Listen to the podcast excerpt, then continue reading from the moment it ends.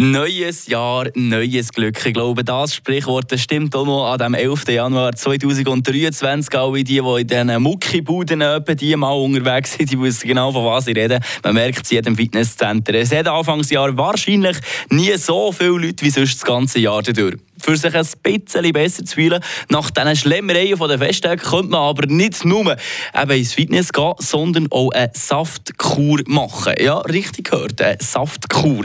Unsere Morgenshow-Produzentin Leandra die spürt dafür mal den Puls von unserer Redaktorin der Andrea Schwitzer, die die eben auch schon gemacht hat. Am Puls von Fribourg. Mit Monis Hunde und Katzenstübli in Laupen. Die kompetente Fachberatung für euer Liebling. Hunde- und Katzenstübli.ch also ich würde sagen, das ist jetzt nicht primär zum Abnehmen, aber es gibt natürlich Saftkuren, die du machen kannst. Und vor allem geht halt reinigen und die Sachen rausschwemmen, die sich da vielleicht angestaut haben, auch gerade über die Festtage.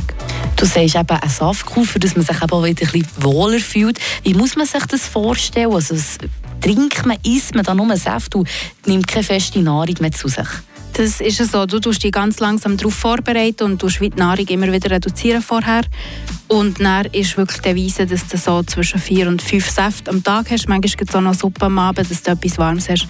Aber feste Mahlzeit ist in diesen drei bis sieben Tagen, die du normalerweise machst, gibt es nicht. Du hast vorhin gesagt, eben, eine Suppe liegt vielleicht auch in die Säfte. Sind die eigentlich süß oder salzig oder schmecken die nach gar nichts?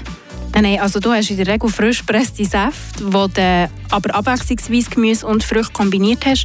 Und die Suppe ist wie ergänzend, aber das ist meistens so eine, irgendein Bouillon oder so eine sanfte Tomatensuppe, also nichts, nichts ähm, Deftiges, genau.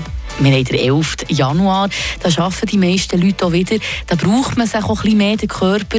Hat man dann während so einer Saftkur, empfindet man Hunger? Es kommt ein bisschen darauf an, die Säfte liefern dir eigentlich die ganzen Nährstoffe und die Energie, die du brauchst. Also du hast sicher nicht zu wenig Kalorien, die du aufnimmst, aber es ist natürlich schon das Umgewöhnen, wenn du nur Flüssignahrung zu dir nimmst.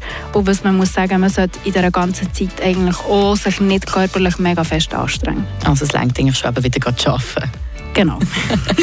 und vielleicht auch noch zum Abschließen, man macht es eigentlich, für dass man sich auch ein bisschen besser fühlt im Körper abnehmen, nicht unbedingt, aber eben, dass man das rausschwemmen kann. Passt eigentlich auch, dass man das Anfangsjahr macht.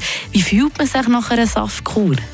Vitaler, hat ich jetzt gesagt. Es, es gibt ganz verschiedene Reaktionen darauf, aber die meisten Leute sagen halt schon, dass der Körper die Energie, die du zum Verdauen brauchst, normalerweise, ähm, dass du die anders kannst einsetzen kannst und dass du halt wirklich ja, mehr Energie sonst übrig hast. Frische Tag, der Radio FR Morgen. Vielleicht noch heute schnell zum Anfügen, so eine Saftkur ist eben